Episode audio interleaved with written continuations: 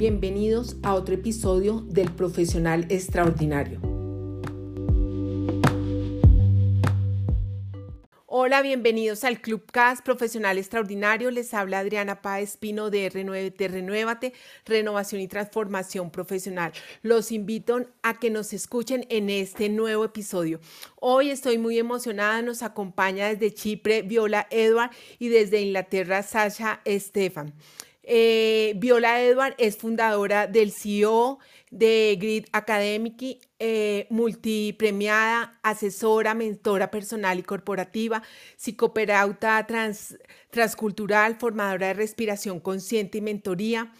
Eh, humanitaria, emprendedora social, oradora, conectora internacional, filántropa, y comprometida con la creación de una sociedad sostenible desde más o menos 1993.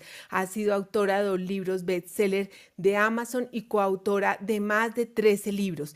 Es denominada la embajadora de derechos humanos. También nos acompaña Sasha Stephen, que es un psicólogo que ha forjado su trayectoria académica y profesional entre Argentina, España y Inglaterra luego de realizar su máster de educación universitaria en Barcelona y con el objetivo de volcar toda su experiencia acumulada, fundió SEIDEPS, una escuela de psicología social pionera en España, propuesta que inserta en el nuevo paradigma educativo con un método pedagógico que construye a la par de las aptitudes profesionales de excelencia, un proceso de crecimiento personal que permite aplicar aquello que se aprende. Actualmente es profesor de psicología de Cambridge Tours College de Londres e investiga en psicología social y psicóloga en emociones. Primero que todo, quiero darle las gracias y agradecerles por su tiempo en el día de hoy. Bienvenido Viola y Sacha de, he hecho una pequeña descripción de cada uno de ustedes, así que me gustaría primero que Viola iniciáramos con un saludo para nuestra audiencia y que nos ampliaras un poco sobre tu recorrido profesional, eso que no sabemos, eso que nos quieras contar. Bienvenida. Muchísimas gracias, Adriana. Qué bonita presentación y qué cálida voz. Em, bueno, yo creo que una cosa que podría decir sobre mí es el emprendimiento y la curiosidad que van mano a mano. Entonces yo he cambiado varios países, trabajo en diferentes idiomas, he sido migrante varias veces, refugiada alguna y el último cambio ya lo he hecho yo por decisión. Eh, em, este es mi cuarto lugar de residencia y estoy enamorada de la psicología, aunque mi familia de pequeña pensaban que yo estaba enamorada de Freud porque no soltaba los libros y, se reían mucho de que yo estaba enamorada de este hombre. Bueno, es uno también de mis amores porque nos ha abierto tantos caminos desde que tenía yo 11 años. Y la vida tenía para mí otros, otros planes porque tuve que trabajar en el mundo corporativo por 21 años antes de que pudiera ser la, psicoterapeuta y mentora que soy hoy en día. Eh, esto esto con la inmigración del Líbano a Venezuela, eh, hubo varios episodios, algunos dolorosos, y como siempre, dentro de cada ocasión, dentro de cada situación hay una oportunidad. Si bien fue doloroso dejar el colegio a los 13 años y empezar a trabajar, esto me dio mucha, mucha experiencia, mucha cancha, como dicen los venezolanos. Y ya para la edad de 21 años ya yo era gerente de mercadeo de una empresa bastante mediana. Y ya para cuando tenía 34, cuando salí, era gerente de cuentas de una empresa transnacional de, seguros. Entonces, esta experiencia que me, que me desvió un poco de mi sueño y de, lo que tanto quería hacer, me dio el entendimiento y la, la, experiencia de estar 21 años en el mundo laboral, desde lo más pequeño, que mi primer trabajo fue en una zapatería, hasta la más grande, que eran aproximadamente 400 personas. Eh, entiendo yo a través de esos 21 años de lo que, lo que sufre el trabajador, el gerente, el trabajador medio, el gerente de más alto, eh, y también por mis características de curiosidad y, no lo llamaría investigación, y, y, inquietud o conexión con los seres humanos, siempre sabía como qué pasaba en la vida de los demás. Eh, entonces eso cuando finalmente la vida me dio la oportunidad, ya tenía mucho entrenamiento, en, soy, soy autodidacta y ya tenía mucho entrenamiento en la parte de la psicoterapia transpersonal, análisis transaccional, meditación, mindfulness y trabajo de la respiración. Y a los 34 tuve el, el, valor de, de, poder cambiar mi, mi mundo y reiniciar. Y la verdad que fue una de las cosas maravillosas que me ha pasado en la vida porque ya estaba en mi elemento. Es interesante, eh, por eso que ahora trabajo tanto con las personas de ver sus cualidades y cómo pueden usar sus cualidades de la mejor forma. Porque para mí pasé eh, a, a nadar en mis aguas y fue muy pronto que empecé a ser conocida en Venezuela primero y luego empecé a ir a las islas del Caribe y luego empecé a ir a Estados Unidos, luego fui a Sudamérica, fui a Argentina, fui, ¿a dónde más fui de Sudamérica? Fui a Argentina, también fui a trabajar a Ecuador, a Perú, luego me fui a México y luego ya en el 99 empecé a venir a Europa después de Estados Unidos. Ya el trabajo empezó a, la verdad, era, yo creo que yo estaba con el, el tema adecuado en el momento oportuno al tiempo perfecto. Y eso fue una, un, un amor muy grande que a mí me conectó y me, me pude profundizar en lo que había sido un anhelo y ahora es mi realidad, que es el mundo del desarrollo personal y de la psicoterapia. Y bueno, escribí mi primer libro en 1998, se publicó en el 99 y bueno, ya les diré un poco más, pero desde entonces ya estoy en el mundo de, la, de lo sostenible. Nosotros fuimos pioneros. Em, tuve una persona muy, muy importante en mi vida que había sido una, una consultora en la empresa de seguros donde trabajaba. Y cuando yo, eh, cuando yo cambié mi trabajo, renuncié y me fueron, ya, ya luego les hablo de esto, eh, ella me apoyó mucho y luego me entrenó como consultora. Entonces nosotros, eh, desde 93 en adelante, fuimos pioneros de incluir la inteligencia emocional en el mundo empresarial, llevamos la meditación, la respiración al mundo empresarial, lo que la fuerza del pensamiento, cómo es la creatividad de nuestro pensamiento y además de hacer gestión de eh, gestión de mercadeo, de supervisión, de management y todo esto que hacíamos como consultores. Así que desde entonces ya estábamos en este tema del cual vamos a hablar hoy le estaré eternamente agradecida a mi mentora y querida amiga Neida Guasamucari. Hay más. Uy, Viola, eh, tendríamos mucho tiempo. Ahora, eh, Sacha, quiero darte las gracias a ti también, como siempre, un buen amigo aquí de Clubhouse. Eh, cuéntanos un poco de todo tu recorrido profesional. Bueno, ahí estaba encantado de, escuchar a Viola. A ver, porque más allá de que no, nos conocemos, estas plataformas son, son geniales para, bueno, para, para ir conociendo algunos detalles más y, bueno, ir haciendo, ir haciendo comunidad. Bueno, la, eh, como, como bien dijiste antes, Adriana, eh, y voy a ser eh, rápido un poco en, en esta parte, em, mm, yo siempre digo que es un privilegio el hecho de, de poder insertarse en, diferentes eh, culturas. Y cuando hablamos de cultura, no necesariamente mm, uno se tiene que referir a, un país o una nación o, incluso una región, eh, sino que uno va transitando diferentes tipos eh, culturales y esto lo hemos aprendido también en el ámbito de trabajo, ¿no? En, los ámbitos de trabajo, cada trabajo eh, desarrolla una cultura y esto tiene que ver con el tema que vamos a trabajar hoy. Em, pero decía, me, siento muy afortunado porque eh, tuve la posibilidad de, formarme eh, en, Argentina, en la Universidad de Buenos Aires, estudiando, estudiando psicología, ahí también me hice docente universitario, luego emigré a a España también para continuar estudios de posgrado. Estuve durante 15 años por allí y eh, llevo ya 8 aquí en Inglaterra. Entonces, todas estas experiencias, eh, que también eh, las hemos compartido mucho con Viola, que, que, tiene una, una, trayectoria también muy, muy transcultural, bueno, generan un aprendizaje que, que, bueno, pocas veces uno puede tener si no no, no, no cambia de, de, su entorno, de su cultura.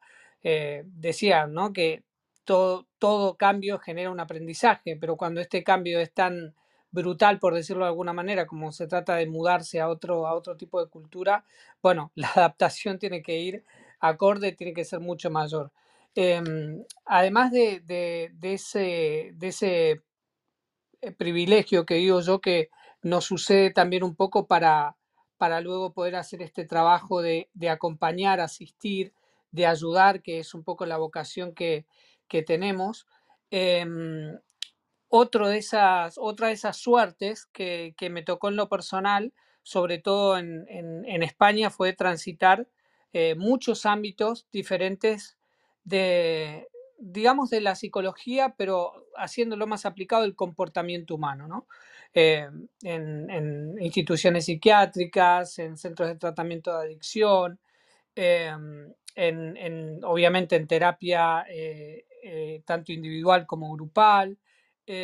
pero una de las, de las cosas que guardo con, con mucho cariño es el, el paso por el sector de recursos humanos en, en, bueno, en el caso que me tocó a mí en una, en una multinacional, una gran empresa, eh, Ficosa, que, que, bueno, que estaba presente al menos en aquel entonces ya en 18 países y, y bueno, me tocó eh, estar en medio de un, de un, de un proceso de cambio eh, que se estaba gestando en ese momento. Y como bien decía, decía Viola, y un poco para entrar en tema, em, ahí tuve la oportunidad de, de ver una dinámica eh, si bien cada empresa es un mundo, em, digamos que el, carácter de, los emprendimientos, de los proyectos empresariales tienen, tienen eh, bueno, este, esta cuestión pragmática, resolutiva eh, y esta necesidad de interacción que, caracteriza especialmente este ámbito con diferencia de otros. nosotros siempre decimos que Mm, que, la empresa es el, desarrollo social mm, eh, de, mayor inteligencia, ¿no? El artefacto eh, donde hemos podido desarrollar nuestra inteligencia eh, social como la cúspide de este, de este desarrollo en las empresas. ¿no? Hay gente que, que con, con, esta afirmación dice, bueno, mm, puede ser que haya otros ámbitos donde donde eh, se produzcan e-, estos desarrollos. Y lo explicábamos en, un artículo que, eh, hicimos hace, no tanto tiempo, eh, donde hablábamos de, de la empresa como ese lugar donde se produce el equilibrio entre una mayor profundidad, depende desde qué modelo se opere, por eso nuestra propuesta de dirección por emociones, que luego entraremos en eso, eh, pero además por la amplitud, ¿no? Por ejemplo, si pensamos en una psicoterapia, vamos a tener un impacto muy profundo, pero sobre una persona y a lo mejor indirectamente sobre eh, su núcleo familiar, eh, pero no tiene un gran alcance. tiene mucha profundidad, pero poco alcance, ¿no? Si pensamos en acciones muy sociales en cuanto al número, por ejemplo, hacer un análisis o escribir eh, una, una, crítica o, generar un análisis de, alguna situación social, tenemos mucho, mucho eh, impacto en el número, pero muy poca profundidad. Eh, y entonces en el ámbito de la empresa se da ese equilibrio tan interesante donde logramos una muy interesante profundidad en, la gestión de las personas, eh, en su mundo interior, em, articulándose con aquella tarea que están desempeñando en, ese, en, ese, en esa organización, en ese proyecto, eh, pero a la vez tenemos un, un, impacto más grande porque las empresas siempre convocan a unos grupos que son más numerosos, ¿no? Entonces, eh, bueno, hasta aquí eh, como un poco de presentación y bueno, entonces ya cuando quieras, Adriana, les vamos a contar a las, a las personas que, que nos escuchen, bueno, de qué se trata un poco esta propuesta que, que, hemos elaborado eh, eh, junto a Viola. Eh, gracias, Sacha y Viola. La verdad, una propuesta que a mí me parece supremamente importante. Hoy estar una venezolana, un argentino y una colombiana haciendo este Clubcast que me parece maravilloso. Hemos traído el nombre gestión de emociones en el trabajo. Iniciemos con qué es esto, qué es eso de gestión de emociones. Em, eh, no sé cuál de los dos quiera contestar, vamos, vamos dando la palabra, así que ustedes pueden dar. Quiero empezar un poco con lo de gestión de emociones, ¿qué significa? Viola. sí, hay una buena parte de esta gestión que está en la base de un trabajo que está haciendo Sasha, que es la teoría emocional dinámica. Entonces, por eso este espacio va a ser de Sasha primero y luego yo voy a complementar. Dale, Sasha. Gracias, Viola. Em, bueno, sí, esto ah, ah, para poder, para poder entender el porqué de esta propuesta, em, eh, yo creo que siempre es útil eh, hablar un poco del modelo de comportamiento, porque al final lo que vamos a intentar siempre aplicar, eh, cualquier tipo de modelo que se intente aplicar en el mundo, en el mundo del trabajo, al final cuenta con un marco teórico, una, con una eh, forma de entender su recurso humano, ¿no? entonces, una de las, de las claves, digamos, para, para proponer este modelo y también para marcar la necesidad de un modelo de este tipo, eh, tiene que ver con, la, con, la, con una teoría del comportamiento eh, que, bueno, nosotros eh, vemos permanentemente, por eso digo, es una fortuna también tener esta, esta, esta profesión donde nos dedicamos a recibir consultas y tenemos esta experiencia en psicoterapia. Entonces no se trata solamente de unas construcciones abstractas, teóricas, sino que eh, están confrontadas, uno con evidencia eh, empírica y científica que, de la que disponemos, pero además eh, contrastada con nuestra propia experiencia personal. Entonces, en este modelo de comportamiento em, tenemos, tenemos varias esferas. Las solemos representar con, un, con, ah, con una imagen de, de, un iceberg, ¿no? Para, para rápidamente identificar que hay, hay, zonas que son más visibles que otras. Entonces, en la parte, en la parte alta, digamos, de este iceberg o visible, eh, ahí ubicaríamos toda la parte eh, conductual, que tiene que ver con las acciones, lo que una persona puede observar que otra realiza. Em, es fácilmente observable em, y tiene que ver con, con, con aquello que hacemos.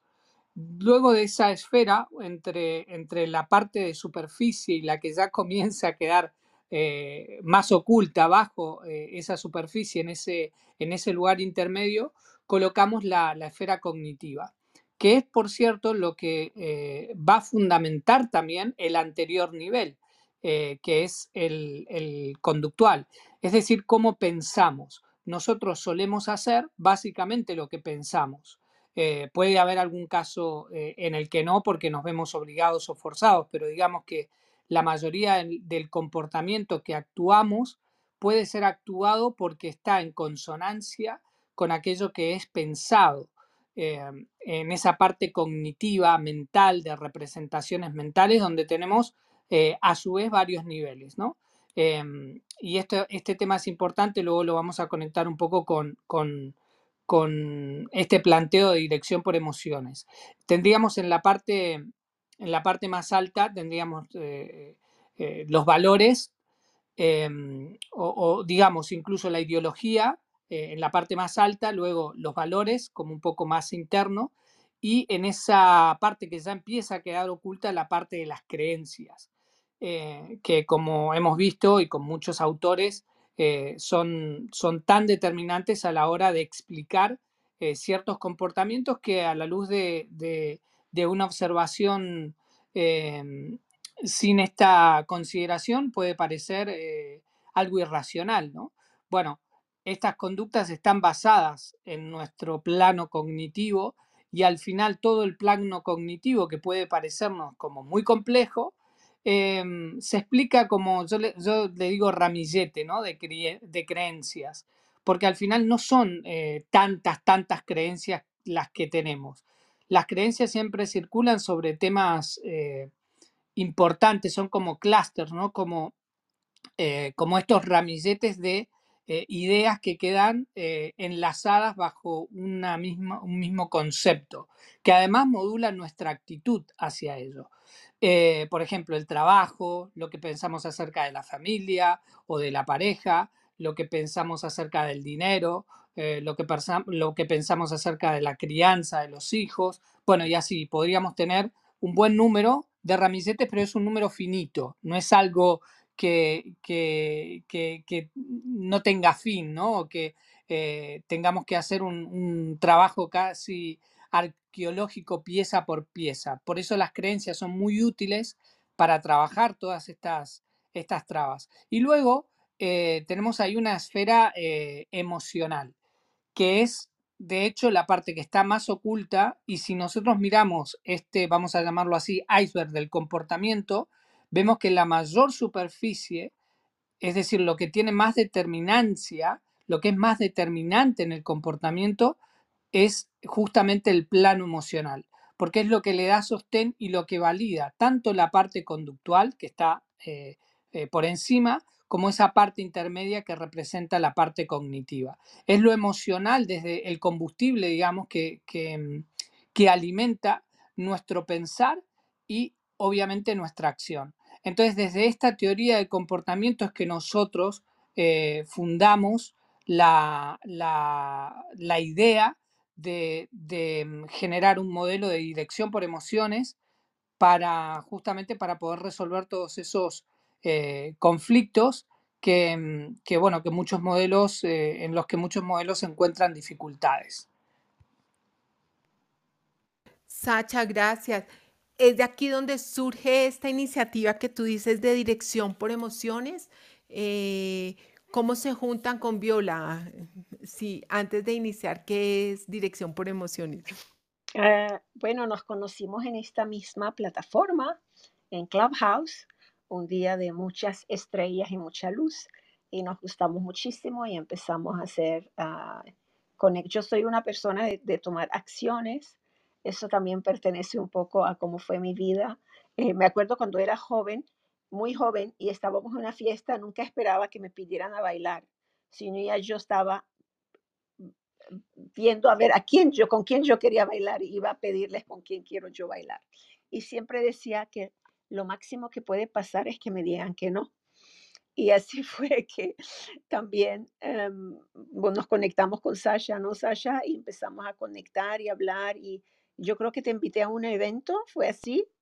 La verdad que nos gustamos muchísimo y este amor que tenemos hacia la investigación y la psicología, para mí muy, muy, ¿cómo lo llamamos, Sasha? Yo voy con la parte intuitiva y tú vas con la parte investigativa.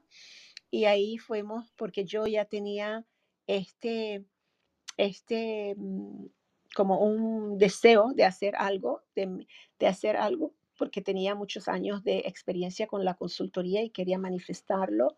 Y Sasha ya estaba escribiendo y ahí fue donde combinamos ambos deseos, ambos sueños y se creó este proyecto. Sasha, que la visión. Ay, Viola, ahí sí como dicen, lo invitaste a bailar y te dijo que sí, así como lo estabas, como lo estabas mencionando. Y con, lo, y con lo que me gusta el baile a mí además. Eh, sí, no, y es extraordinario porque, eh, a ver, Viola tiene una eh, conciencia pulsante y permanente en, cuanto a, las aplicaciones. Tenemos que llevar herramientas que, nos faciliten la vida, que nos promuevan bienestar, que sean también preventivas de conflictos y de problemas, porque la verdad es que nos merecemos eh, vivir mejor. Eh, teniendo, teniendo técnicas, teniendo formas y siendo, eh, me sale solidarios, ¿no? Pero va más allá, siendo empáticos y llevando herramientas a los diferentes ámbitos donde participamos personas, bueno, si no nos estamos quedando, es como, como no sé, haber inventado algo importante eh, no porque nosotros hayamos eh, inventado eh, nada que sea siempre, como decía un profesor, ¿no? Siempre a espaldas de gigantes. Todos aprendemos en esta rueda del conocimiento a partir de lo que traemos y aportamos nuestro granito de arena. Pero me refiero a que tener herramientas em, en psicología, em, incorporando, por ejemplo, todo el saber que aporta Viola, eh, también sumamos eh, aquí lo de eh, la psicología social, también obviamente toda la investigación en, la psicología de las emociones. Bueno, es como, es como una lástima que esto no encuentre vetas por las, que, por las que pueda filtrarse para provocar cambios, ¿no? Y en esto Viola es, bueno, una, una, una guía y, y, bueno, y, además una realizadora y con quien también vamos construyendo conceptos tanto teóricos como, eh, teóricos como técnicos también, ¿no? Eh, y metodológicos también. Eh, ahí hay esta combinación necesaria entre teoría, práctica y, metodología. Y, me acuerdo que invité a Sasha a uno de los programas que le encantó y siempre es un siempre es tanto privilegio, ¿verdad? Conocer a un colega que, que tiene tanta, que tanto, tiene tanto camino andado y que es tan humilde de venir, de aprender, de eso me encantó de Sasha. Realmente me encantó. Entonces ahí vamos y ahora muy pronto nos vamos a conocer. Todo esto sin habernos conocido personalmente. Ahora dentro de un mes nos vamos a conocer personalmente. Wow, magnífico, que se vayan a conocer. Y ya que ustedes son constructores de conceptos, como bien lo decía Sacha, eh, ustedes son los pioneros en dirección por emociones. ¿Qué significa esto? ¿Cuál es ese significado que le han dado ustedes? Hay una, hay una, eh, hay algo muy importante en todo ser humano. Yo diría que yo pienso que, que el anhelo de todo ser humano es ser feliz y estar al servicio, de ser feliz y ser productivo. Yo, por ejemplo, que he trabajado en diferentes continentes, quizás el suizo lo manifieste diferente que el colombiano o que el nigeriano, pero todos queremos lo mismo. ¿Y esto cómo pasa? Que si todos queremos lo mismo, cuando vamos a, la, a, lo laboral, luego tenemos tantos conflictos, ¿verdad? Porque, bueno, hay un tema muy importante en lo comunicacional. Eso como las parejas, ¿verdad? La mayoría de las parejas nos unimos para, para estar juntos, para, para hacerlo diferente, más allá de lo que nuestros padres hicieron, más allá de lo que, aunque, aunque no conozcamos a ninguno que sea feliz, nosotros nos unimos para ser feliz, para crear una familia, para crear juntos, para acompañarnos.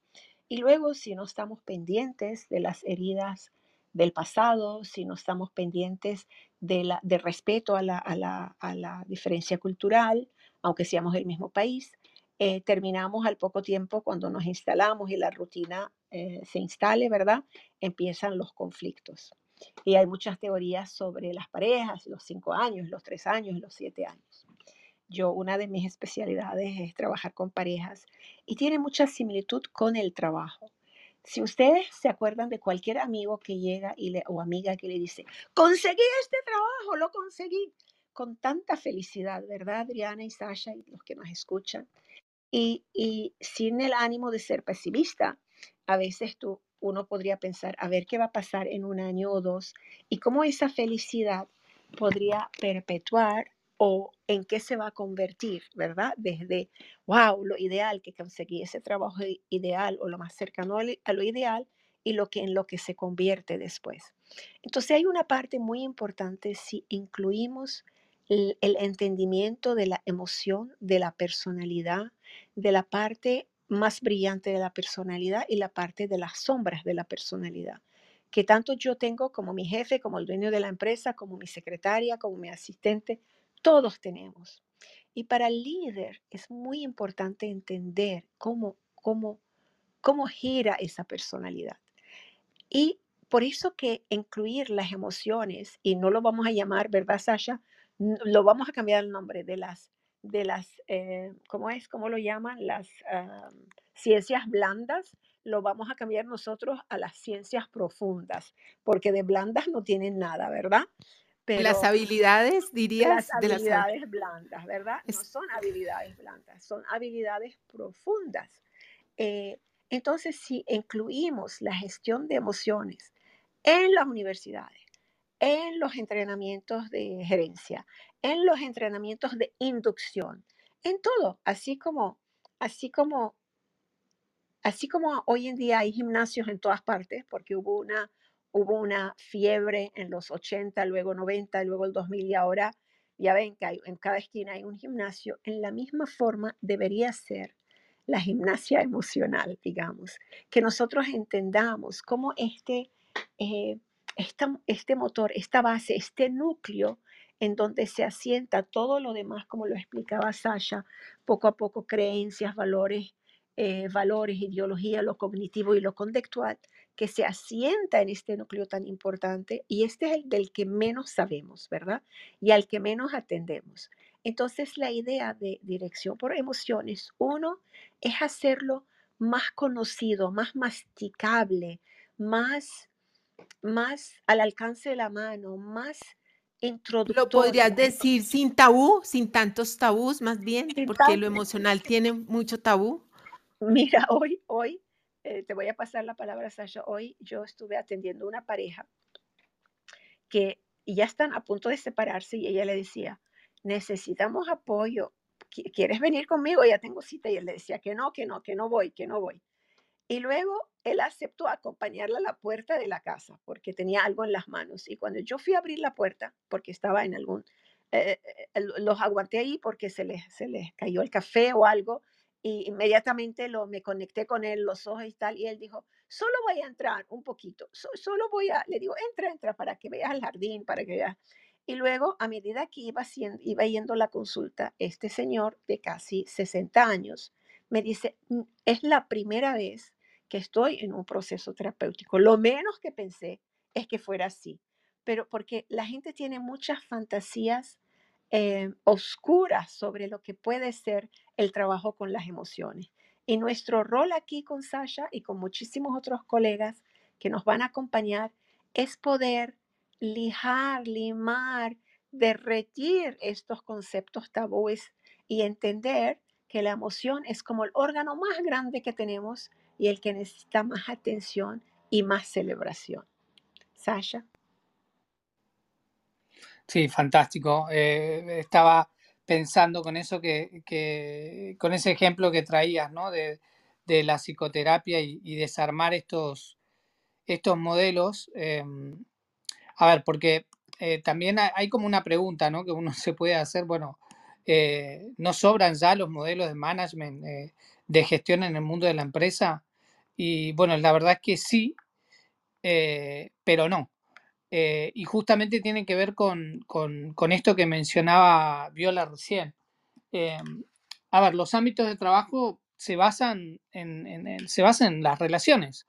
Eh, y especialmente los proyectos, los emprendimientos, las organizaciones que tienen éxito y bienestar, que no necesariamente tener éxito financiero significa eh, tener un éxito psicosocial, por llamarlo de alguna manera, o, que se puede medir con, esta, eh, con estas herramientas de, por ejemplo, de climas laborales, o de cuánto bienestar hay en esos equipos, em, bueno, ahí tenemos que, que obviamente, eh, como ir para atrás, eh, simplificar en todo caso. Como decía Viola con el tema de la psicoterapia, también se basa en una relación. Entonces, más allá de que haya modelos, eh, eh, ciertos corsés y, y, en algún modo ciertos dogmas de cómo tiene que hacerse algo, lo que a veces perdemos de vista es la importancia de la relación. Em, y entonces, aquí, como sabemos, eh, en, en, todo tipo de interacción humana, eh, y por eso es tan importante la teoría del comportamiento, no podemos dejar de lado las emociones. Y en el campo laboral parece que, que, ha habido siempre mucha facilidad para decir las emociones se quedan en casa, las emociones no se traen al trabajo, eh, los problemas de, de, casa, de pareja, y, y, esto puede sonar muy bien, eh, bueno, para mí suena muy mal, ¿no? Pero puede sonar muy bien como un deseo, pero primero es imposible. Y además cuando, cuando nos tenemos que despersonalizar en, nuestros ámbitos laborales y jugar a que no tenemos estas emociones, eh, no solamente que no resultamos productivos, sino que eh, se vician estas relaciones porque no podemos eh, encontrar ese lugar de disfrute, de bienestar, de interacción de calidad. ¿no? Yo siempre hablo de relaciones de calidad. Em, esta es la parte un poco más, eh, si se quiere, de, fondo, ¿no? Eh, luego, obviamente, en esta dirección por emociones eh, hacemos una serie de definiciones, ¿no? Que también las, podemos explicar, Viola. por ejemplo, cuando nosotros lo definimos, decimos que es un modelo teórico y técnico. Esto es importante porque no venimos acá solamente con conceptos, sino que eh, el propósito de, este, de, este, de, este, de esta dirección por emociones es encontrar las herramientas, y continúo, ¿no? para la gestión y el liderazgo de entornos organizacionales que basa sus aplicaciones en la psicología del comportamiento y la psicología de las emociones.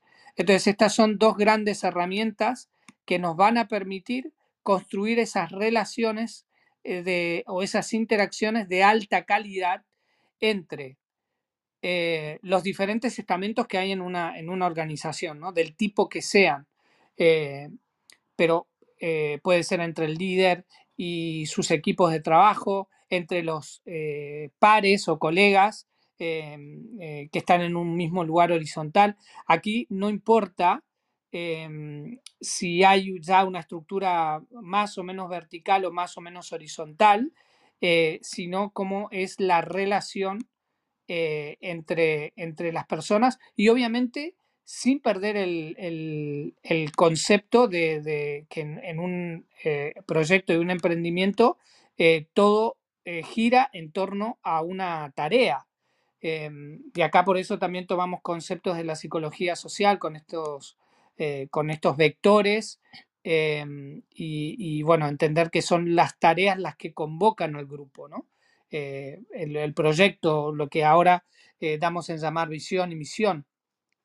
Entonces se trata de una, de una teoría que también viene a complementar en este sentido enfoques organizativos que teníamos antes, donde los objetivos de las empresas em, lo que buscaban era que hubiese una consonancia entre los miembros o trabajadores eh, en términos de, Y acá hacemos una progresión eh, que es muy interesante también en una evolución de lo que se llamó DPI o Dirección por Instrucciones en los años 20, eh, luego en el formato de Dirección por Objetivos, eh, que, bueno, todos estos enfoques fueron muy populares en, los años 60, em, que luego fueron progresando, evolucionando, eh, armando eh, em, equipos de trabajo donde tenía que haber una mayor implicación y surge, por ejemplo, la dirección por valores.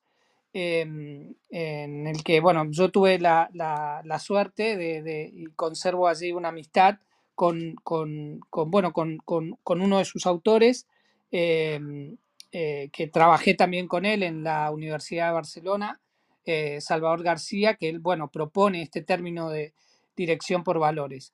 Y, mm, bueno, fue fantástico trabajar con él, aprendí muchísimo, pero bueno, a partir de, todo este, este contacto ¿no? con el mundo del ámbito, eh, con el mundo laboral, em, y, bueno, y, veníamos conversando mucho esto con Viola, ¿no? Faltaba eh, una vuelta de tuerca, ¿no? Como se dice, una, una mayor profundidad en, en, el planteamiento de un enfoque que vaya mucho más allá, ¿no? Y, encontramos un poco la respuesta en, en, las emociones, que es un tema que, bueno, yo vengo investigando también hace años, eh, Viola también, y bueno, y entonces eh, eh, encontramos como el momento oportuno para, para empezar a articular todas estas ideas. Uy, Sacha. Que vendrá. Ay, Viola, déjame, voy a hacerles una, una preguntita porque ha dado tantos conceptos, Sacha.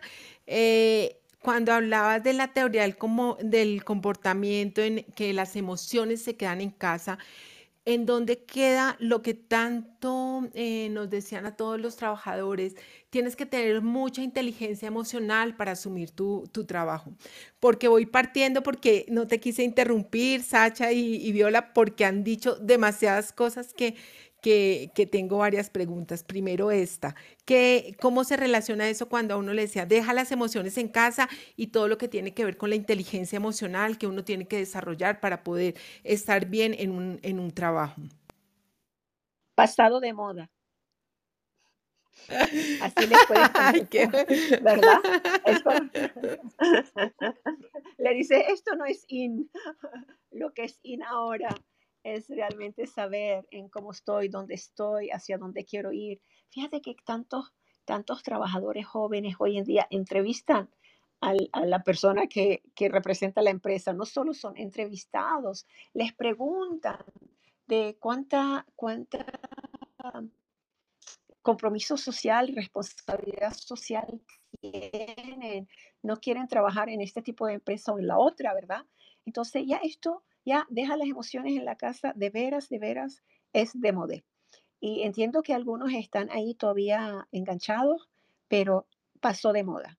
Tienes que, como todos nosotros que aprendimos a, que aprendimos a usar la tecnología, ¿verdad? Porque todos los que están aquí tienen un, teléfono inteligente y todos eh, aprendimos a usar computadoras y todos, aunque, aunque para algunos como yo no fue nada fácil, bueno, lo mismo, lo mismo, tendremos que abrirnos para aprender, eh, pero yo creo que una cosa que Sasha decía y yo le realmente le acompaño, y, mi, esposo lo dice, por ejemplo, mi esposo que está trabajando mucho en el, en el, el cambio global, dice, no tenemos tiempo, no tenemos tiempo para seguir eh, tratando así el planeta. Y Sasha tiene ese sentimiento de que la economía, lo empresarial, lo corporativo no tiene tiempo para seguir siendo, no, más adelante, pasado mañana, no, es ahora. Es ahora porque la organización, la corporación, el trabajo, como decíamos al principio, es donde continúa nuestra educación.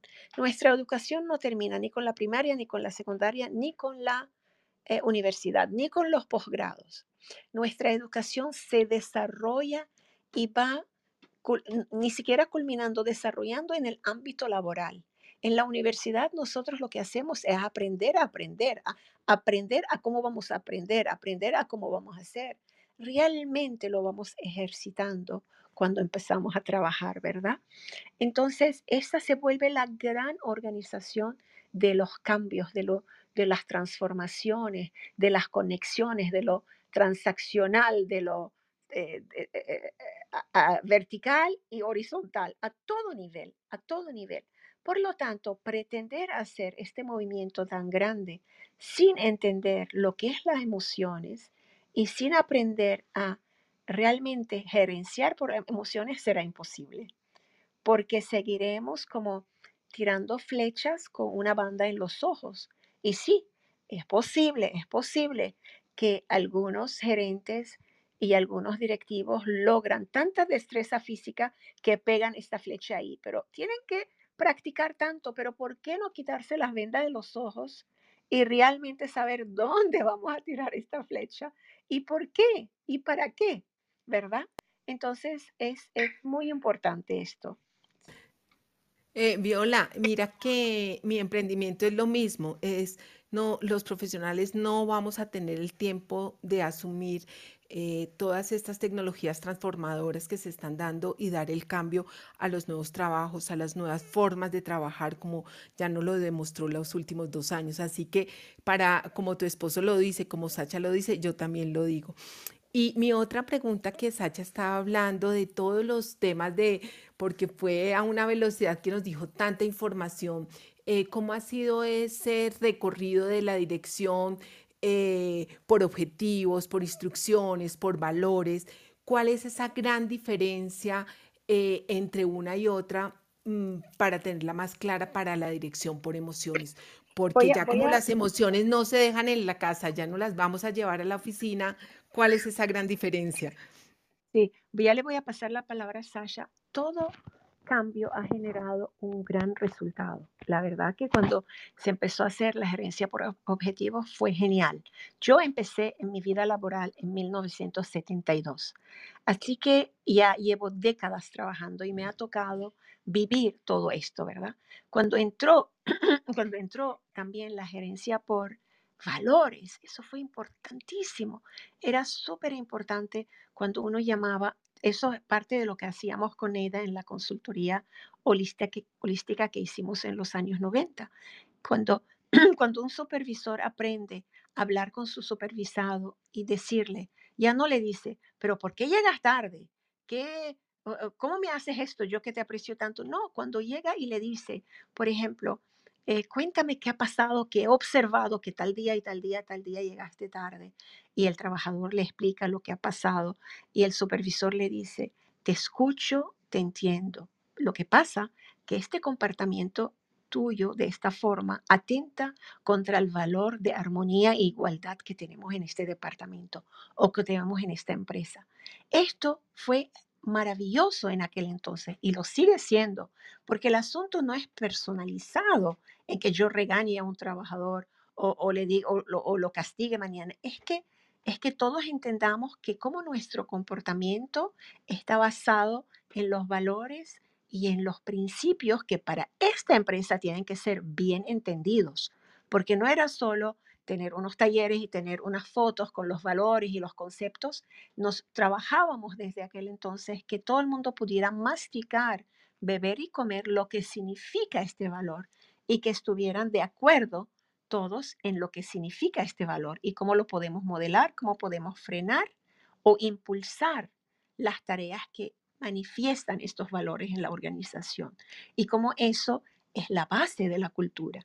Entonces, nuestro trabajo va, a seguir todo lo que se ha logrado por gerencia por objetivos y gerencia por valores y principios, porque yo soy, yo soy una que siempre construyo sobre lo que ya existe.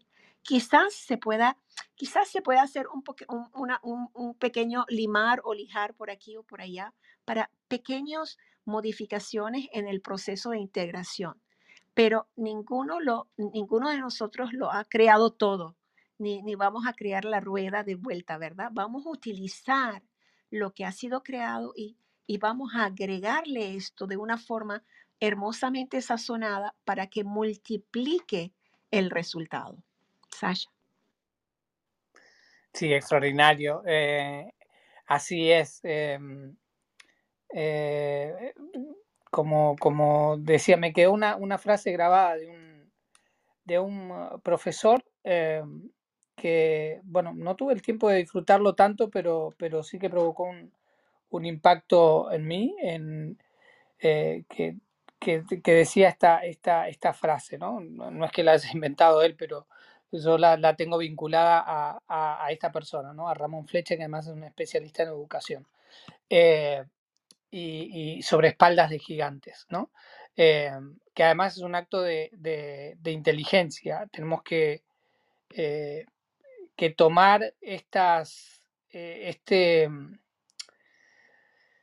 eh, esta ola, porque yo creo que es que es, vamos en este sentido evolutivo, aunque no podemos pensar en, un, en, una evolución lineal, esto no funciona así, pero, pero sí que hay Em, estas corrientes ¿no? en las que nos vamos montando, el conocimiento se puede ir montando y construir cosas eh, realmente útiles eh, en las que vayamos mejorando y mejorándonos.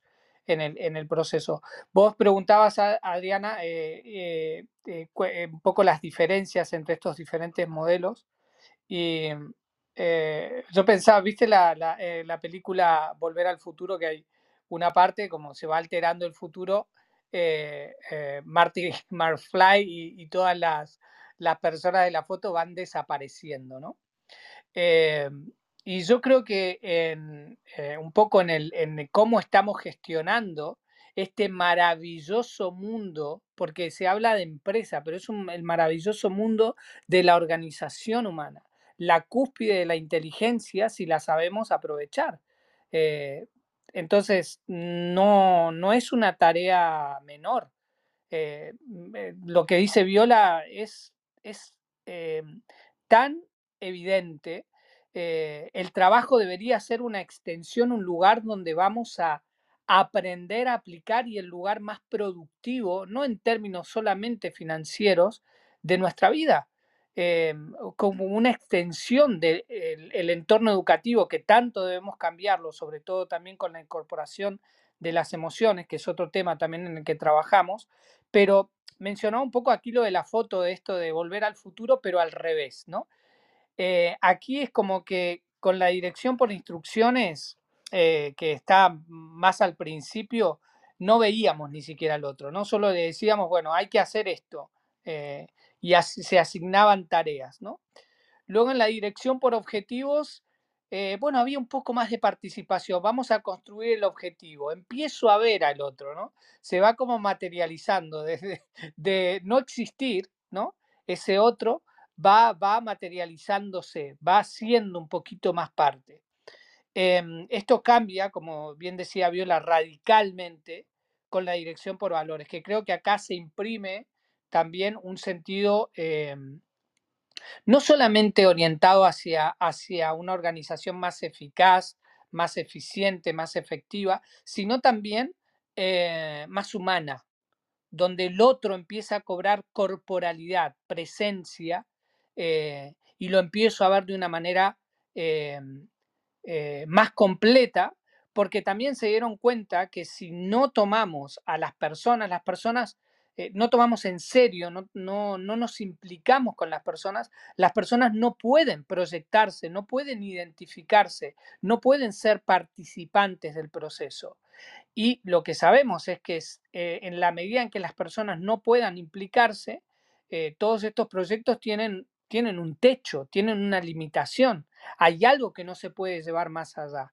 Y en todos los casos de las empresas eh, que, logran ponerse por un paso delante es porque aprendieron y, vamos ahí con ese concepto, eh, Viola, de, habilidades profundas, eh, que fueron eh, cimentando estas habilidades profundas, ¿no? No hay más que escuchar, por ejemplo, alguno de los discursos de, de, mm, o, de charlas de, mm, Steve Jobs, por ejemplo, y cómo el concepto de, eh, dejar que las personas resuelvan, eh, delegando, que presenten problemas, de tratarlos como, como sus pares, realmente en el proceso de pensar, y que comandaran las ideas, ¿no? Eh, y estas ideas eran en sí mismos valores. Eh, y esto está muy bien, pero tenemos que hacer una progresión más. Tenemos que esa persona se tiene que ya materializar al 100%, ¿no? En toda su, su esencia, en toda su fuerza. Y, y eso solamente puede venir de una vinculación emocional. Pero acá lo interesante no es que solamente hacemos un movimiento hacia el otro, en esta vinculación emocional.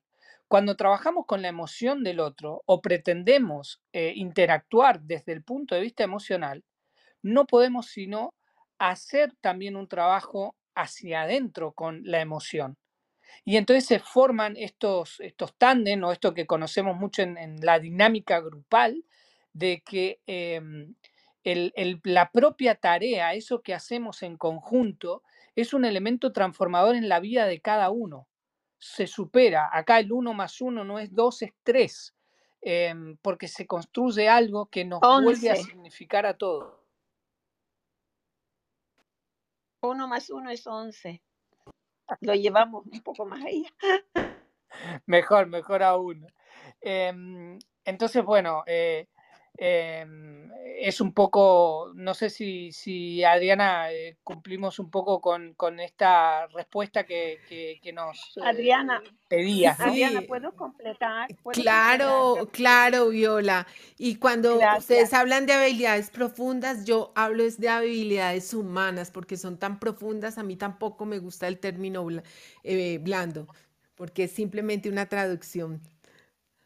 Sí, mira, y sabes que hoy en día el tema de la economía del cuidado es tan importante y como lo que nos hace seres humanos es que podamos cuidarnos y cuidar del otro.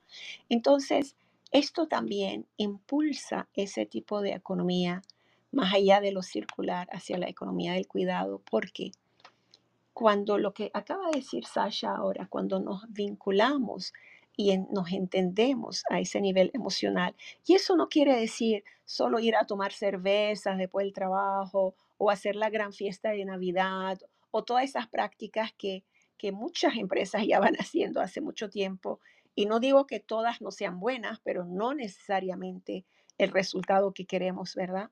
Entonces la vinculación emocional se puede dar en minutos, en segundos, cuando el entendimiento está ya hecho, cuando el trabajo se está desarrollando. Eso obliga, nadie puede hacer esto hacia el otro sin estarse trabajando a sí mismo, ¿verdad? Porque no podemos dar lo que no tenemos. Entonces se genera esa, esa espiral o esa gran bola de nieve de que por cuidarte a ti me estoy cuidando a mí. Y ahí surgen lo que hoy en día hacemos mucho como en esta misma entrevista, Adriana, o, esta alianza que hemos hecho con, que yo he hecho con Sasha, son las alianzas del cuidado. Mientras te cuido, me estoy cuidando. Y mientras te atiendo, me estoy atendiendo. Y eso no es posible sin la gestión emocional de gerencia de la vida de uno hacia, hacia esa persona con quien me estoy asociando o que trabaja conmigo o hacia un grupo más grande de, trabajadores y asociados. Como lo planteas Viola y, y Sacha, como lo plantean ustedes, están proponiendo una reconfiguración de todas las emociones. ¿Cómo, cómo, cómo es esto? ¿Cómo es esa reconfiguración que tenemos que dar ese paso? Ayer, ayer escuché algo muy hermoso de una, eh, de una colega que trabaja en rehabilitación en Costa Rica y decía, precontemplación, contemplación, acción, mantenimiento. Y decía, no tuve tiempo de, de compartir eso con Sasha, pero creo que lo que vamos a ir haciendo son, es porque es un método, ¿verdad? vamos a desarrollar una metodología, por supuesto que van a ser, van a haber algunas variables y pasos, pero no se limita a ello, ¿no? Lo, lo, lo que sí te puedo decir ahora es que el darse cuenta solo, porque hay tantos libros, hay tantas charlas, tantos talleres, que eh, el, darse cuenta solamente no es suficiente. Eh, el aceptar es necesario, pero sigue siendo no suficiente. Necesitamos ir a la acción, pero es una acción entendida después que nos dimos cuenta y aceptamos, pero el qué, ¿verdad? Porque si, si solo vamos a hacer acciones porque fuimos a este taller o fuimos o leímos este libro, igual no funciona. Entonces va a ser diferentes círculos de interconexión donde uno nos lleva al otro, yo diría de una forma poética, es como, es como cabalgar, cabalgar en una espiral, lo que es la espiral de la vida, entendiendo el mundo de las emociones. Y aquí yo te podría decir que no hay emociones malas y buenas. Somos seres humanos y tenemos derecho a sentir las emociones. Lo que sí vamos aprendiendo como individuos es no quedarnos estancados en una emoción, ¿verdad? Y mucho menos hacer que el otro pague el precio porque yo me quedé en esta emoción. Lo que pasa muchísimo en el mundo laboral o en todas las relaciones, no solo lo laboral. Es que, es que el individuo aprenda a poder cabalgar ese mundo, esa espiral de las emociones y también hacerse unos mapas emocionales eh, eh, del alma, del corazón y de la mente, donde sabe cuándo va a ir, cuándo está yendo a su evolución o cuándo está yendo, esta palabra que no existe, involución, o lo neurotizado. Cuando nosotros trabajamos eso con un individuo en procesos terapéuticos, siempre ese individuo va a impactar a su familia, a su trabajo. Pero como no va a haber tiempo para hacerlo con cada individuo en el mundo corporativo, lo que estamos creando es una metodología simple, pero a la vez profunda de, de varios temas o en, o en varias em, actividades donde podamos llegar a un resultado similar. Sasha.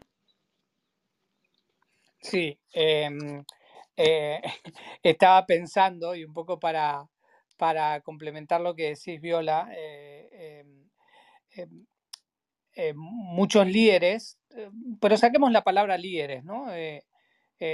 las personas tenemos un alto nivel de analfabetismo emocional. Es decir, no conocemos las emociones. Eh, no, no nos, nadie de nosotros, a no ser que haya hecho un trabajo eh, posterior, probablemente ya de adultos, no hemos tenido la posibilidad, por eso también eh, otro capítulo en el que trabajamos intensamente es, en, el, en, el, de la aplicación de las emociones en el ámbito educativo. pero bueno, eso es, otro tema. Pero em, no tenemos esta, esta, este lenguaje eh, comprendido, eh, no sabemos ni siquiera eh, catalogar muchas de las cosas que sentimos. Em, por ejemplo, tenemos un, problema, una discusión con un colega, con la pareja, y lo que hacemos es reaccionar generalmente de, forma emocional, eh, porque eh, es una forma donde no necesitamos mirar hacia adentro. Eh, eso tiene algunas explicaciones de por qué se da así también, pero hay una parte que es muy simple em, em, de, y podemos solucionar gran parte del conflicto cuando podemos comprender cuáles son esas emociones que nos están eh, em, interpelando en ese momento. Entonces, en vez de eh, quejarme con alguien y decir, eh, no sé, tú siempre lo mismo, siempre molestándome cuando, cuando estoy haciendo algo. y eso puede cambiar si hago un, filtrado por ese mundo emocional de decir, eh, mira, necesito que respetes este momento donde estoy haciendo, yo qué sé, meditación, escribiendo, lo que sea, em, y, no es que eh, no, no le dé importancia a lo que me estás pidiendo, pero necesito terminar con esta tarea que es importante para mí y luego sí estaré disponible. Entonces, eh, perdón por el ejemplo, ¿no? que está un poco tomado así un poco a los pelos, pero pero es esta mudanza entre lo reactivo em, y, ponernos en contacto con nuestro propio mundo emocional, eh, lo que genera este, este cambio, como eh, esto es una técnica para poder eh, gestionar, uno, para poder gestionar el conflicto y segundo, para poder prevenirlo, ¿no? Em, entonces, ¿qué pasa? la mayoría de personas, como tenemos este analfabetismo emocional, y, como no sabemos, lo desconocido genera temor. Eh, cuando esto además lo ponemos en un entorno grupal donde se multiplican los factores, porque se multiplican las personas y se multiplican las emociones, em, em, tendemos a ver esto, y especialmente los líderes, cuando además los líderes son los que tienen que tener la tarea muy presente, muy nítida, sin ninguna nebulosa para que se pueda alcanzar.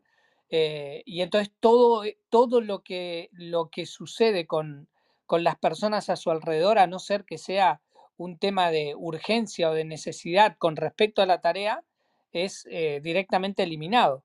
Y ven todas las emociones como si fuera un campo minado, ¿no? Donde tiene que ir de puntillas em, sin activar ninguna de estas, de estas bombas emocionales que se pueden disparar en cualquier momento. Bueno, todo este planteo que tiene que ver también con, con la parte de creencias, pero también activado por el propio temor a no saber gestionar las propias emociones, em, en realidad lo que no, no hay minas escondidas. Eh, cuando son atendidas, esas emociones funcionan como verdaderos motores motivacionales. Los líderes se, suelen quejar de, la falta de motivación, de la falta de compromiso muchas veces. Y en realidad están desperdiciando el potencial porque mm, muchas veces no se sabe cómo gestionar, no se sabe a veces ni cómo gestionar la propia emocionalidad. Imagínense el, hecho de, tener que gestionar la emocionalidad en los demás.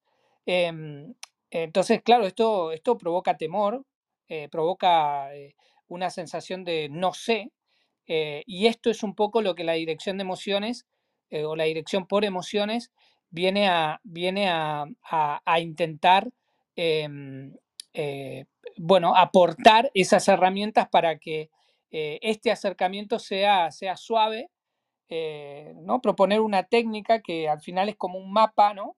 que va a ayudar a moverse en el territorio. Y en vez de tratar las emociones como esas bombas que están a punto de explotar, eh, ir a buscarlas, saber buscar eh, estos puntos emocionales porque eh, son, em, son el agua fresca que permite, que permite hacer el camino mucho más em, disfrutable, ¿no? enjoyable, y, y Además, eh, permite generar ese motor. Es muy linda además la etimología de la palabra emoción porque significa un movimiento expresado em, hacia afuera, ¿no? Desde dentro hacia afuera.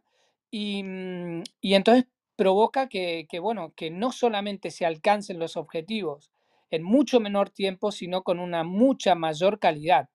Y eh, sin, mencionar el, enorme beneficio de estar trabajando en un lugar agradable, donde siento ganas, donde siento motivación, donde eh, sé que mi emoción va a tener un lugar.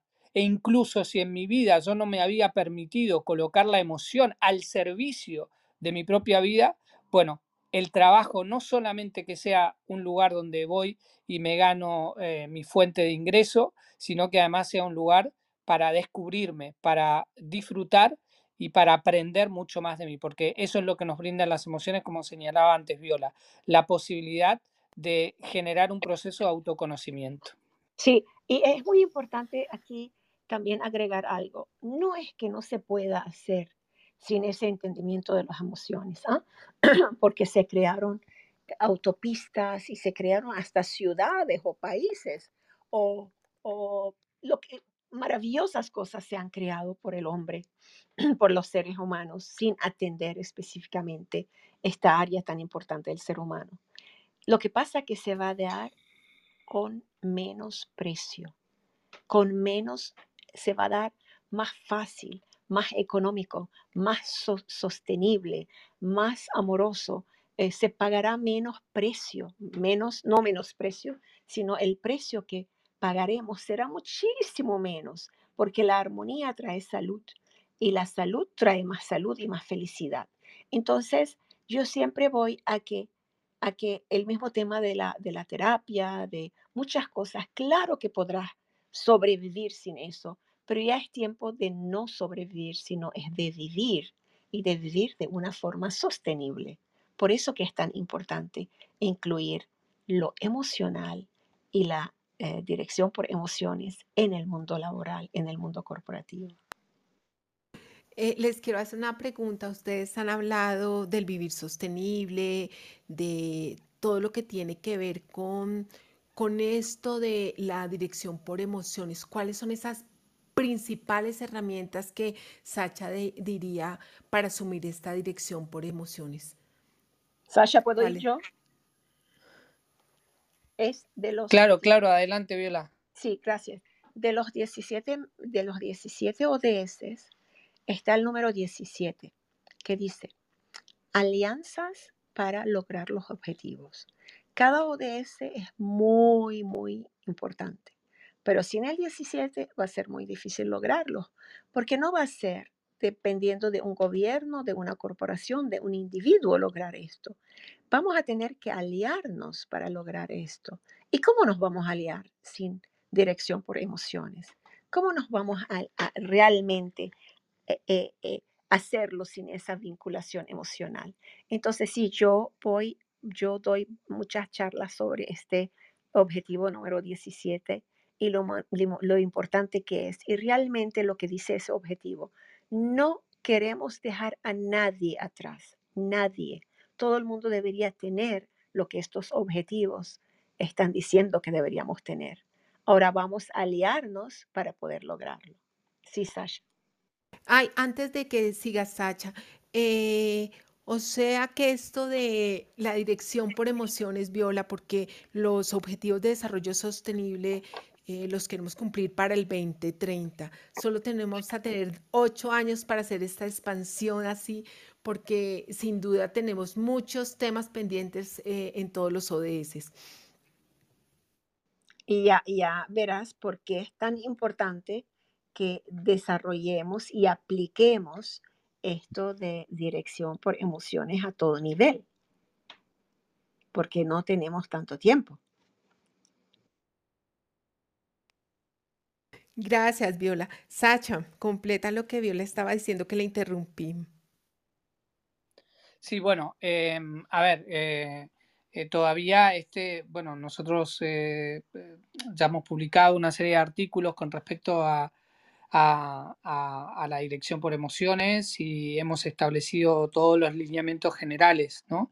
Em, una de las características que, tienen la, que tiene la dirección por emociones es que eh, es, em, digamos, el, el, sistema de, management, ¿no? de, dirección, em, o el sistema de dirección para, para entornos de alta complejidad sabemos que estamos en un mundo cada vez más complejo.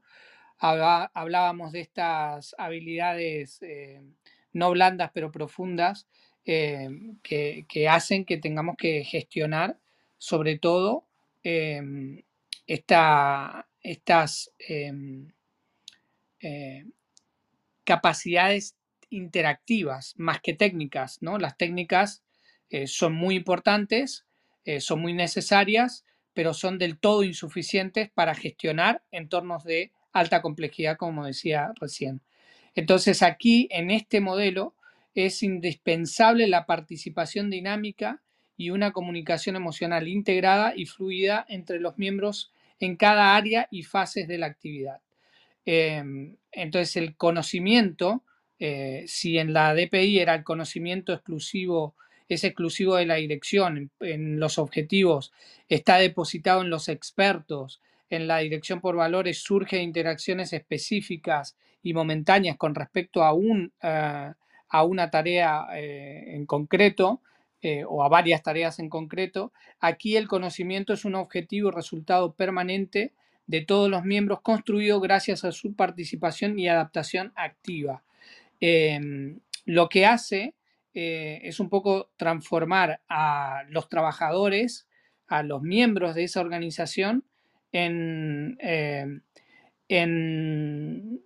transforma desde el rol técnico eh, a un rol dentro del, ámbito emocional a un rol que tiene que ver con lo profesional, ¿no? Haciendo esta diferenciación entre lo técnico y lo profesional, se vuelven actores participantes y gestores a su vez de eh, todas estas capacidades eh, de interacción, sean el reconocimiento de, las ah, emociones implicadas en cualquier momento fase del desarrollo de un proyecto y además estas, estas dinámicas para poder em, hablar de los contenidos emocionales, eh, bueno, pasan a estar integradas en, la planificación de cómo estructurar eh, bueno, esos equipos y esos proyectos, ¿no?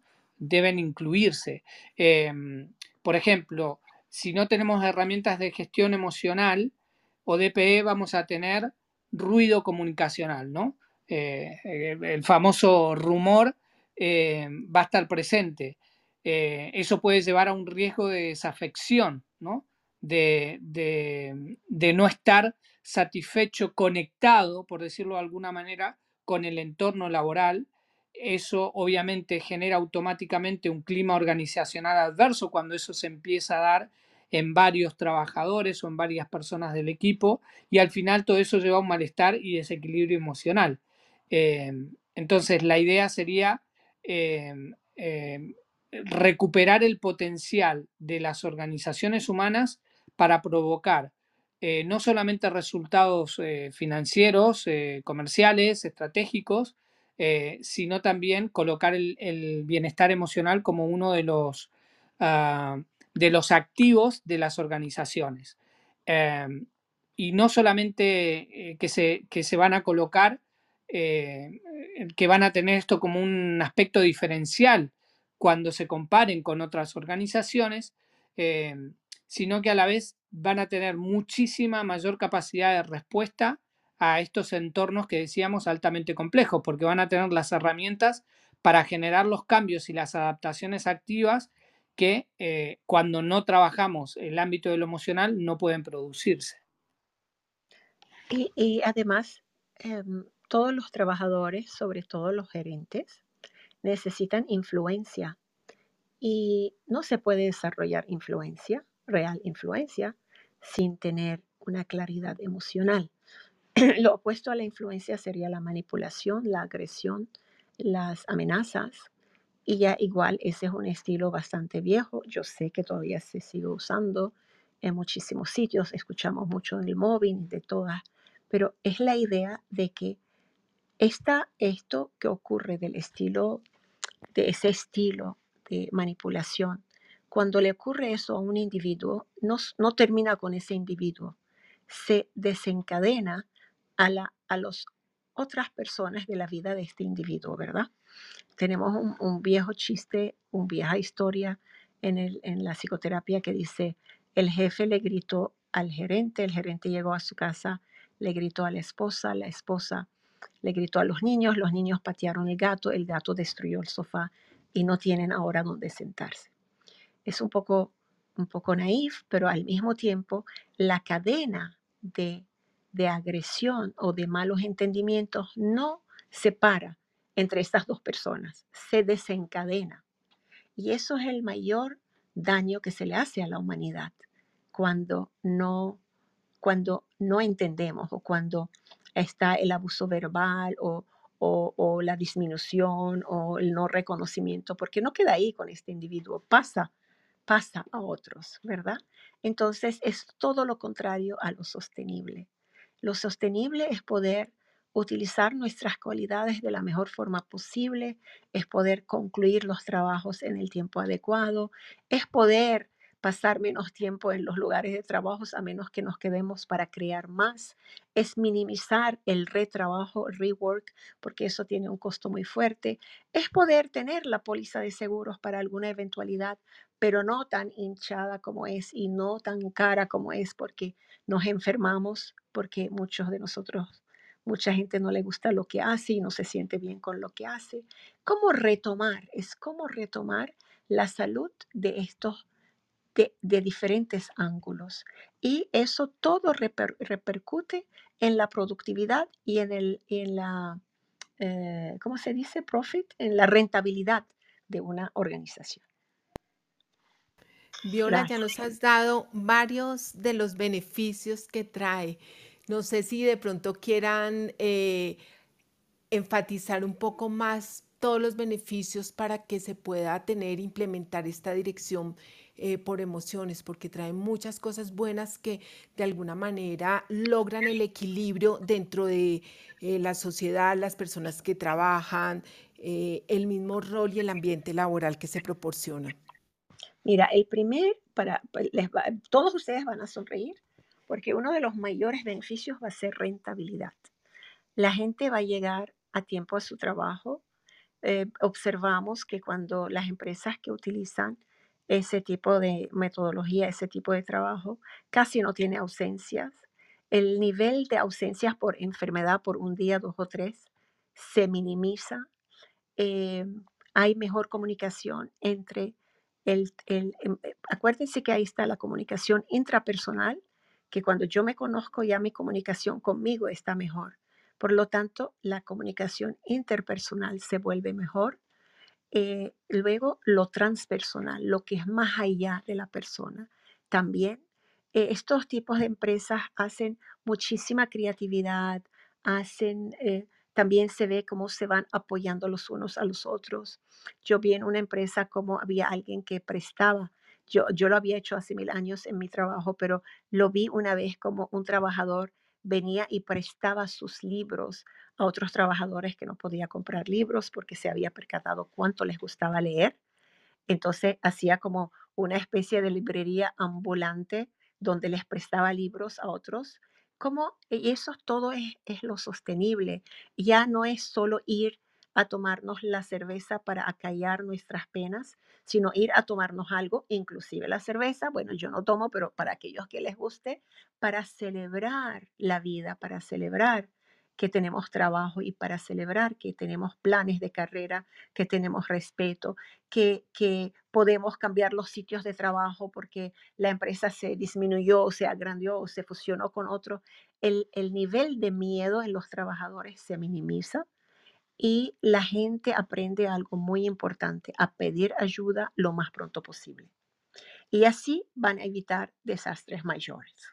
Pero lo más, lo más se va, todo esto se refleja en el, la productividad y en la rentabilidad económica y la rentabilidad de felicidad de un grupo laboral.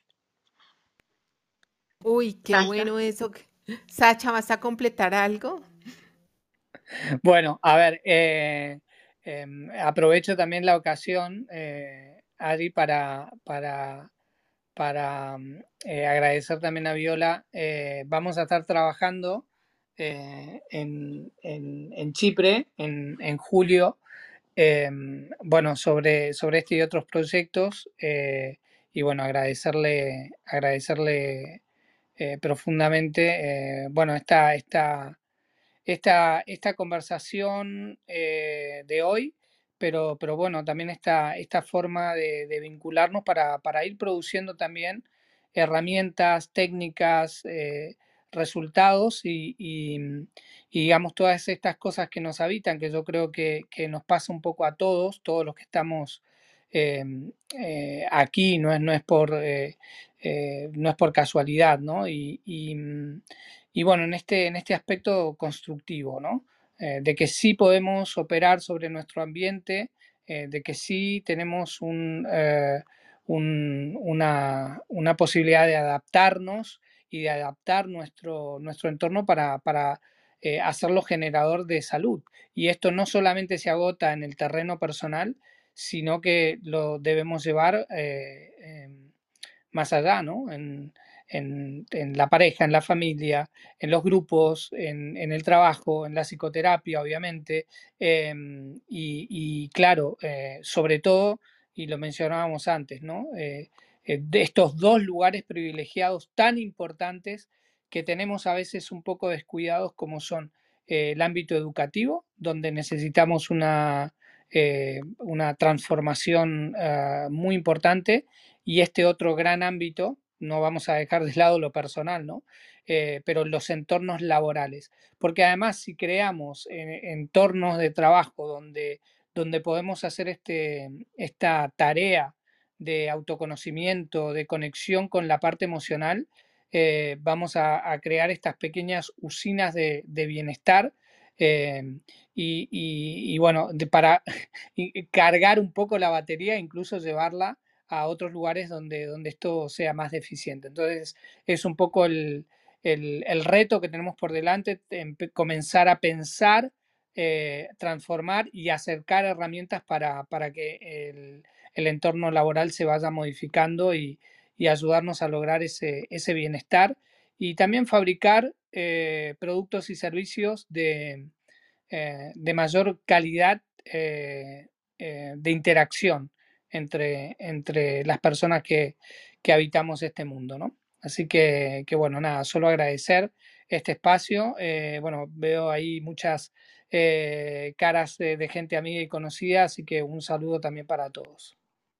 Eh, gracias, Sacha. Bueno, antes de ya cerrar este espacio, ya llevamos un montón, solo era para una hora, pero ha sido tan, tan rico lo, lo que nos han dado ustedes, como bien lo dice, desde Chipre, desde Inglaterra y desde Colombia, aquí haciendo una conversación. Eh, la última recomendación que les puedan dar a las personas que están aquí y a los profesionales que van a hablar, cómo asumir esta dirección, cómo implementarla, cómo dar ese primer paso antes de irnos y despedirnos. Sí, sí, bueno, esto es un llamado para la gente que trabaja en recursos humanos, para los que tienen autoridad en alguna en las organizaciones y también para los trabajadores, porque ustedes pueden ir a sus jefes y decir, he escuchado sobre esto, creo que nos vendrá muy bien tenerlo.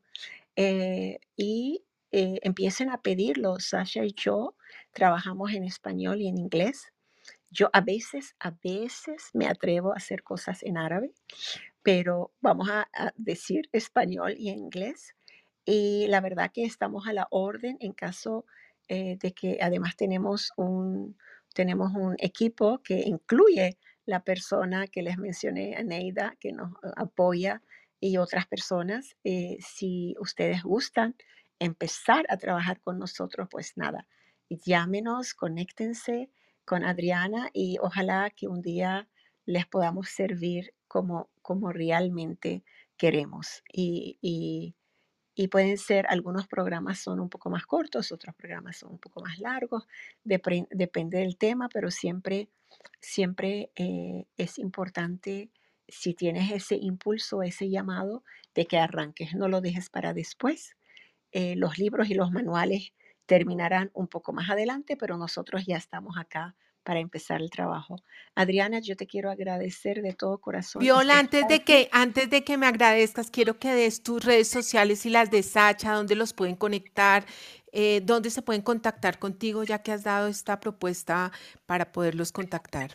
Sí, bueno, a mí me consiguen en las redes sociales por Viola Edward, eh, sin este Edward, y, y mm, y ya Sasha les va a decir y eh, por, por, la página de eh, Grit, G-R-I-T o por violaedward.com. Sasha, cariño. Sí, em, bueno, arroba Sasha Stephanie, eh, son cuatro letras, mi nombre S-A-X-A, por si alguien lo escucha y no lo está viendo escrito. bueno, estamos ahí en, en las redes. Y también en, bueno, nuestro, nuestro centro em, eh, es eh, con C, C-E-I-D-E-P-S. Eh, también esa es la página web donde pueden bueno, conocer algunos de, las, de los proyectos en los que trabajamos. y bueno, en la misma línea, agradecerte, Adriana. La verdad que todos los espacios que, vos impulsás eh, de acercar ciencia, tecnología, eh, todo también lo que está relacionado con recursos humanos y psicología aplicada a, tanto a la educación como al trabajo. Así que bueno, agradecerte por ser un poco eh, la difusora y portavoz de todas también estas ideas.